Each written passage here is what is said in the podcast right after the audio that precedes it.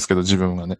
自分は。だ、大丈夫ですか？大事。多分、あの、ズームが処理してくれてるんじゃないかなと。あ、まあ、このマイクが、あの、あれかもしれないですね。もう、キャンセル。ああ、なるほど、なるほど。あの、単一指向だから、ここしかうん。拾って、拾わないから大丈夫なのかな。あ、なんかその、それサンワサプライじゃないですか？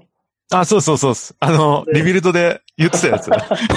これ、俺も持ってる。そしてとても音が良くて良い。そうそうそう。これコスパめっちゃいいんですよね。3000円ぐらいで。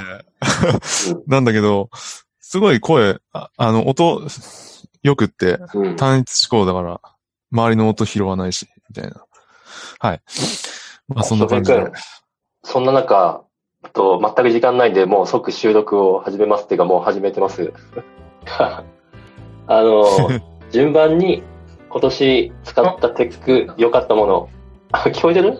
あ、今聞こえました。あなんかスピーカーの設定がマイクになってまし まあ、最初はね。まあまあ、あの、始めちゃいます。た。あ、はい一人、まあ、持ち時間5分くらいですが、あんまり止めたりはしないんで、まあ、各自まあほどほどにお願いします。はい。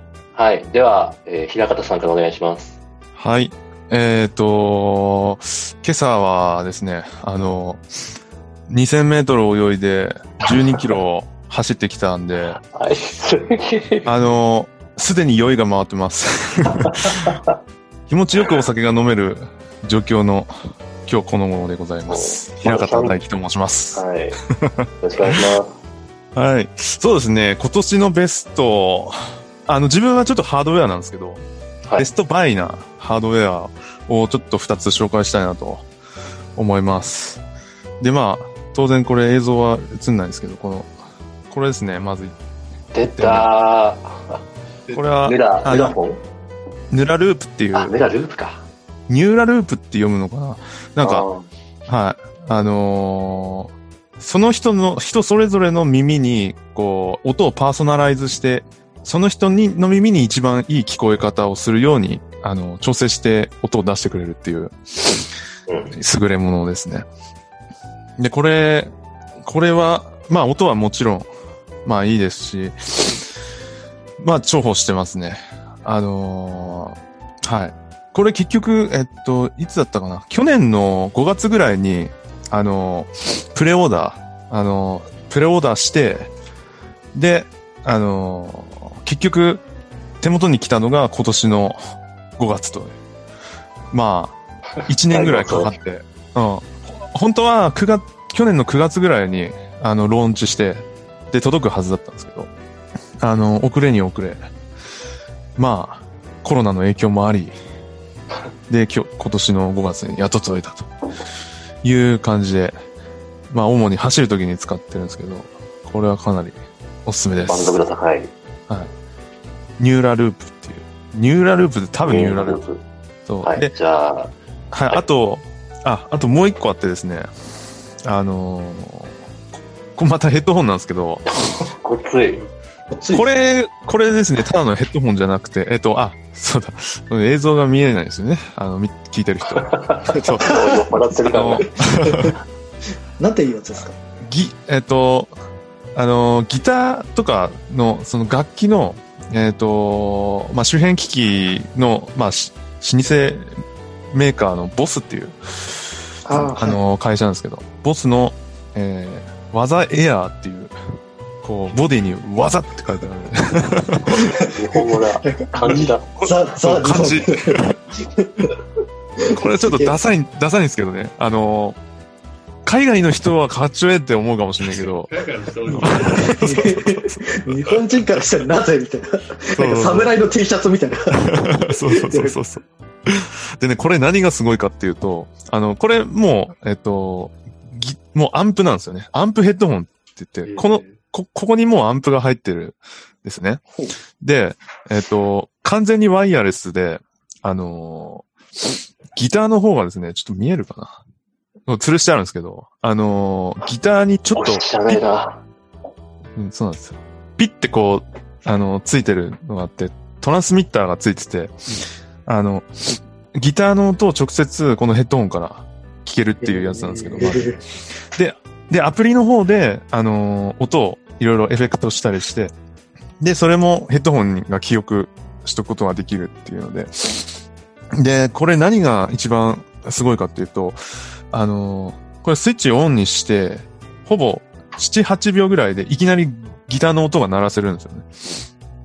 で、こんなに早く立ち上げ、早いんですよ。あの、は、早いというか、準、準備にこれだけが、準備の時間短縮できるのがすごいんですよね。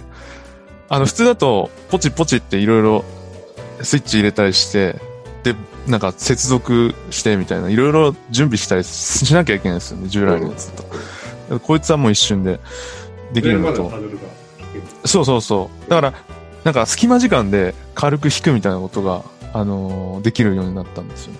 で、あと、音のレイテンシーがもう全くない、感じないんですよ。で、こ、こんな、そういうものは世の中に今までなかったんで、かなり画期的なのと、あともう一つあるのが、あの、これ、これ、Bluetooth2 チャンネルあるんですよ。2チャンネルあって、何につながるかっていうと、1個は、えっ、と、アプリ。で、もう1個が、あの、普通の、なんだろう、えっ、と、普通、それ以外の OS の方の音？例えば音楽を流しながらアプリでいじるとかっていうのができたりとか。だから音楽を流しながらそれに合わせてギターを弾くみたいなこととかができたり。あの、これギターやってる人はちょっとぜひね、試してみていただきたいなと思います。はい。ありがとうございます。ギターやってないんであれですけど、ぜひ、ギ はい。ターやって聞いてる人は試してみてください。以上です。では、あの、2番手、深田くん、お願いします。はい。今日は朝まで Apex をやってて12時間寝て4時起きな福原です。ゲーマー。で、そんな僕からは、まあ、ゲーム関係のものを一つ。で、また同じなんですけど、ヘッドセットです、僕も。もともと、そうなんかさっき変わってたも。ともと、 Beats っていうやつを使ってたんですけど、まあ、これはゲーミング用じゃないんですよね。当たり前ですけど。どっちかっていうと曲を聴くもので、まあ、いい音が聞こえるんですけど、ゲーミングに求める音って、なんか音の良さじゃないんですよね。いわゆる FPS とかだと、右後ろに音がしたら、そっちから聞こえてほしいんですよ。立体感が、あそう立体感、立体感臨場感というかね。うん。どこからどのくらいの距離の位置で音がしてるかの方が重要で、そういう点だと B2 じゃちょっと物足りなかった。で、今回買ったのが、ロジクールの G Pro ゲーミングセヘッドセットってやつ。まあ、ロジクール、はい。まあ、ゲーミングの周辺機器の、まあ、老舗ですけど、あ、そうなんだ。割と、へえ。なんかゲーミングキーボードとか、マウス、うん。マウスパッド、もろもろ全部出してるとこですね。へえ。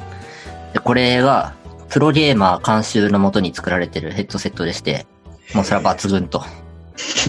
もうこれを受けて Apex のランクが上がったというご報告でございます。How much? これは1万5000です、Amazon 価格。おー。全然高くまない。あまあ、まあまあ、手出せるはい価格帯で。はい。ちょっと有線なんで安いんですけど、ワイヤレスだともうプラス5000とかって感じですね。え、福原くん、今し、今喋ってるのはそのヘッドセットで喋ってる？マイクは違うの使ってます。ああ、そうなんだ。はい。へえ。でで、もう一個がちょっと別なんですけど、今年マストバイで、2つ出してる。えー、ワコムのペンタブ。おー。はい。これは今年の中では僕の中で結構価値があった買い物でした。で、そんなに高頻度で使ってるわけじゃないんですが、まあ僕絵描いたことなかったんですよね。これまでの人生全然。で、そんな中でパッとやってみたいって思って買えるやつ。で、なおかつコスパがいいってことでワコムのペンタブはかなり良かったので、絵描いてみたいって思ってる人には、ちょっとワコムを検索してほしいっていうくらいですね。なるほど。ちなみに福原くんは絵を描けるの？描いてるのそれで。えっと、多分、視聴者には言えないんですけど、今喋ってるこの体、フェイスリグで動かしてるやつは自分で描いてます。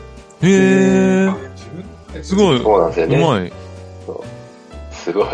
これ確かペンタブ買ったと思ったら次の瞬間にはもう書いてた、出来上がってたような。そうですね。まあこれ、これを書くために買ったっていうことなんで、へえ。やるね。おぬぬめ。書きやすいですね。はい。以上です。はい。これもじゃあ、はい。絵を描く人はぜひチェックしてください。はい。というわけで、3番手、じゃあ、まさくんお願いします。じゃあ、全く違う話題を。えっ、と、仕事で重宝してるツールなんですけど、まあ、皆さん GitHub は使ってますよね。でもちろん。、えっ、と、チームで使うときに GitHub が備えてるスケジュールドリマインダーズって使ってます。そんなものがっていう感じ。使ってる使ってる。さすが。ああ、最近 GitHub ま投稿されたんでね。うん。そうです。あの、これ GitHub がデフォルトで備えてる、えーっと、機能なんですけど、要は Slack への連携がむっちゃ簡単に、そしてむっちゃ便利にできるっていうやつで、で、今まで、あの、なんか、大ただ、イサオの時だと、なんか僕とか大地さんで、そのゴーラスチームの時って、あの、外部のその連携ツールそうそうそうザッピアっていう。で、そうそうもうそれがいらなくなるんですよ。うん そもそも。一人ずつね、設定しなきゃいけないね、あれね。そうです。はい。そういったなんか面倒くささっていうのはあったんですけど、例えば、えっ、と、GitHub でそのプルリクエストを出して、なんかレビュアー設定できるじゃないですか。プルリクエスト上で。で、レビュアーに設定したときに、Slack でその人だけに通知が行くっていうことを、そのスケジュールドリマインダーズだと簡単にできるんですよ。これ絶対使った方がいい。逆にあれ、あの、レビューアー設定して、もうその人だけに通知いかない？いや、行かないです、普通は。あいかないですよ。あ。意識してなかった。はでプラス、あの、例えば、えっ、と、GitHub で、その、メンション付きでコメントしたとき、GitHub のユーザー名で。で、その時も、その人だけに Slack で通知が行くようになってます。設定にそうそうそうそうそう。おーに加えてなんですけど Slack に、通知来るけど、あれは設定してるから。昔は、あ、まあまあ、それがすごい簡単にできると。はいね、ああとは、その、あ、そう。だからプルパンダが、あのーもう役名終了して、完全にもう GitHub が、統合されたそうそうそう統合さ。れたことか。前の現場で使ってましたけ？ど、今は、うん。うちのプルパンダ、はい。あの、でそういったなんか、なんだろう、外部ツールの設定する必要がなく、簡単にその人だけに、まあノイズなしで通知することができる。で、かつ、あの、スケジュールとリマインダーズなので、えっ、と、リマインドを送れるんです。例えばなんか僕だと結構そのメンバーのプルプルキャストのレビューすることが多くて、で、レビュー漏れみたいなのあるじゃないですか。やっぱり数多く見ると。で、その時に、その、レビューしてないプルリクエスト、見るべき PR を、えっ、と、何、何日のその何時にリマインドするっていう通知設定ができます。例えば僕だと、あの、えっ、と、平日の夜、あ、朝9時と、まあ、夕方に設定しておいて、で、その時間帯になって、あの、見るべきプルリクエストがあったら通知してくれるんですね。っていうのが、あの、すごい便利ですと。だからあれだよね。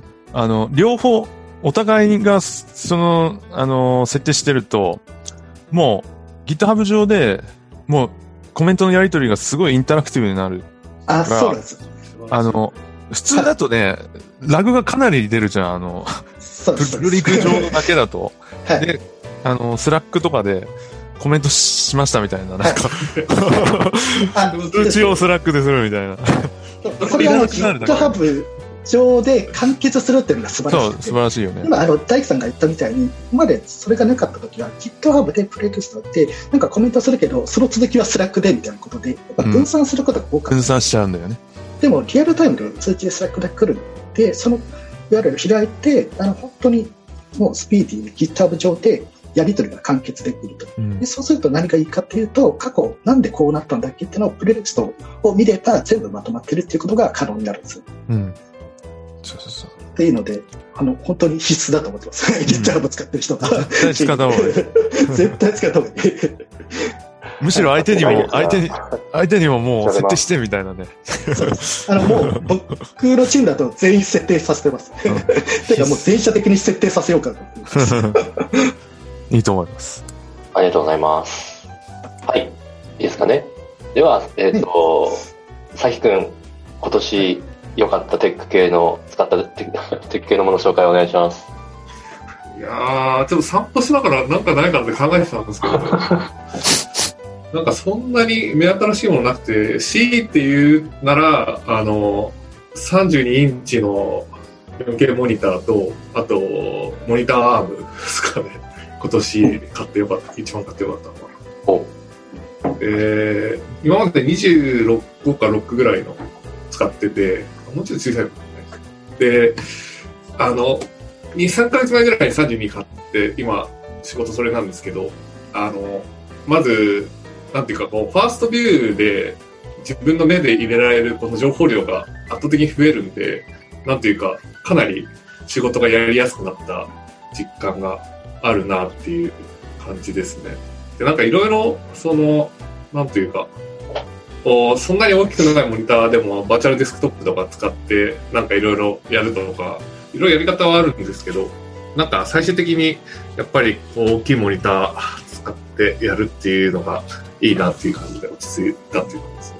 っていうなんかあんまりすいません目新しい皆さんにとっては目新しいことないですけどこのあ、あの、頭の後ろに映ってるやつは、あこれヘッドレスだけ映はってる。あそうそうそうこれはあのポッドキャストでも話してたんですけどあのなんだっけなちょっと高めの椅子でうんえっと、名前、名前忘れてしまった。ハーマンミラーじゃなくて、えっと、なんだっけ。え、エルゴ的なやつ？あ、そうです。エルゴヒューマンです。うん。エルゴヒューマン。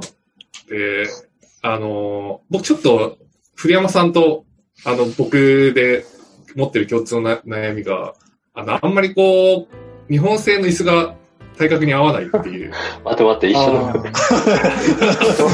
あ体 にだいぶでかい。ー で、でかい人に日本製の椅子が減りくる。っていうので、なかなかな、それが悩みだったんですけど、腰がちょっと痛いとか、うん。あの、まあ、このエルゴヒューマンは、あ海外製で、海外の身長高い人でもフィットするような作りになってるんで、あの、うんすごい僕の体にもフィットしてくれて、めちゃくちゃいいっていう感じですね。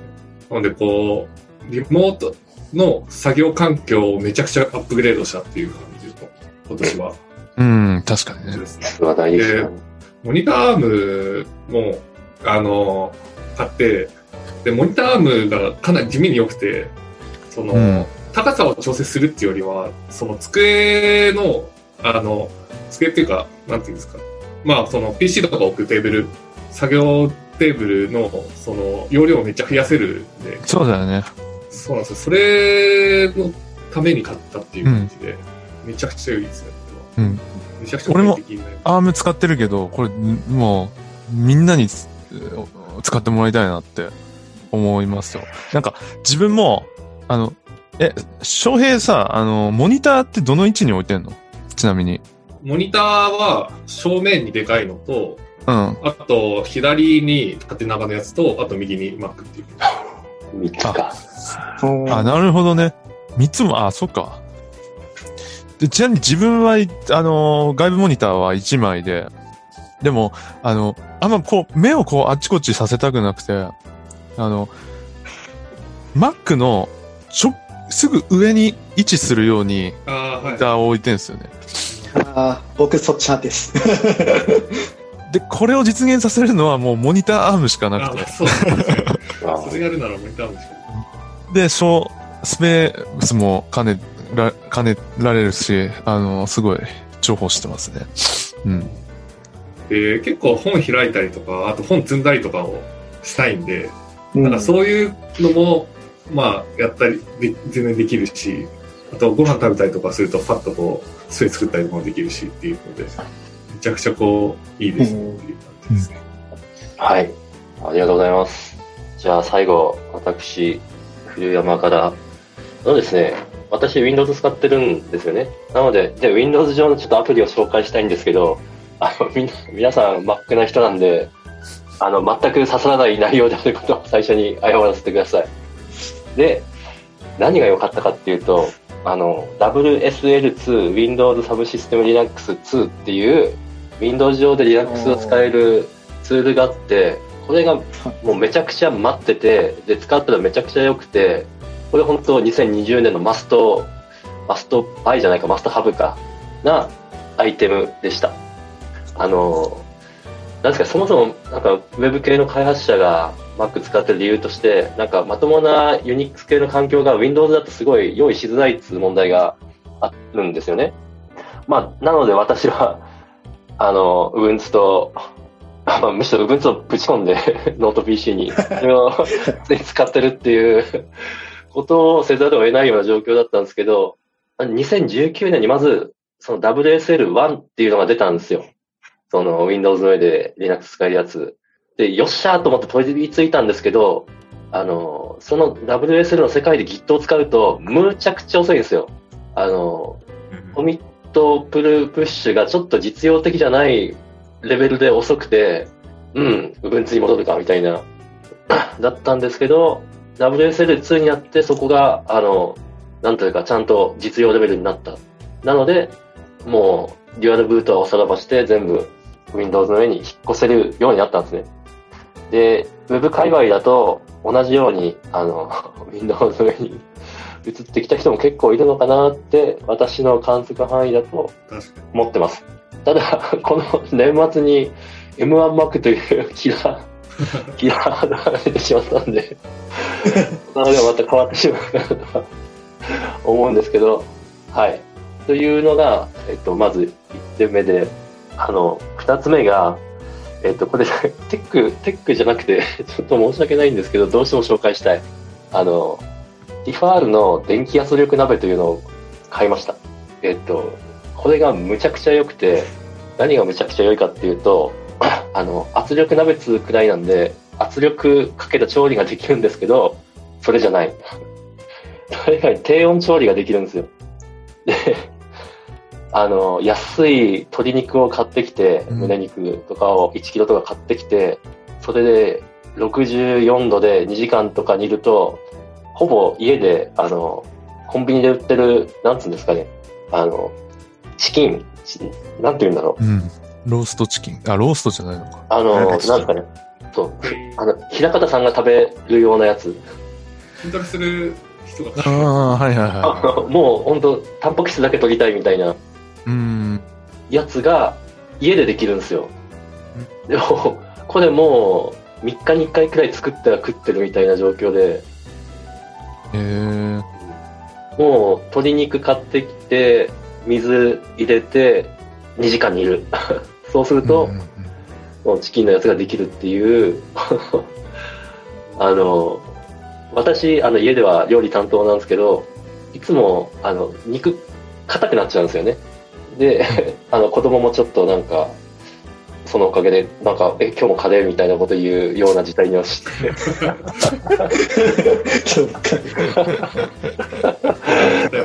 それがむちゃくちゃ改善されて、なんか子供もにっこりみたいな。まあ、お肉が美味しく食べられるって重要だなっていう。うん、はい。というわけで、えっと、ちょっとテクじゃないんですけども、あの、各社から出てると思うんですけど、電気圧力鍋、あの、まあ、多機能調理器ですね。というものを、あの、QOL がすごい向上するんで、お勧めしたいと思います。はい。というわけで、もうそろそろ、あの、30分経過しつつあるんで、えっと、これ、あの、100回目に配信しようと思うんですけど、はい。うん今回は、記念すごい。そうです。こんなに行くんすね。そんなに、そんなになったんですね。そうなんですよ。あの、もう3年、今年の、じゃあ来年の3月で丸3年になるんですよね。おー。で、佐伯くんと2人で始めたやつがすごい。みん、うん、みんなに参加してもらって、ここまで続けることができましたよ。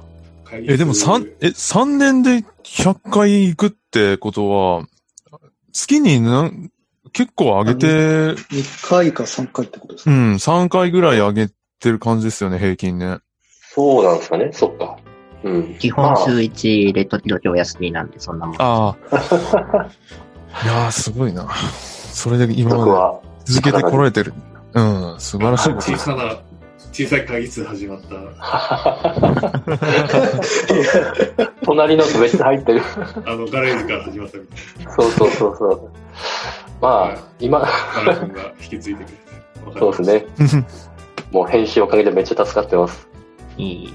うんまあ、あの、残念な、残残念というかまあ、未だにまあ、辺境のポッドキャストではあるんですけど、まあ、あの、いずれこの中の誰かがビッグになった時に、あそこで配信してたんだぜと。で、過去遡って、うん 聞いてくれる人がいるかなということで、まあまあ、ぼちぼちこれからも続けていきたいと思いますんで、はい、よろしくお願いします。よろしくお願いしま。す。はい、じゃあ、今回はこの辺で、えお疲れ様でした。お疲れ様でしたお。疲れ様です。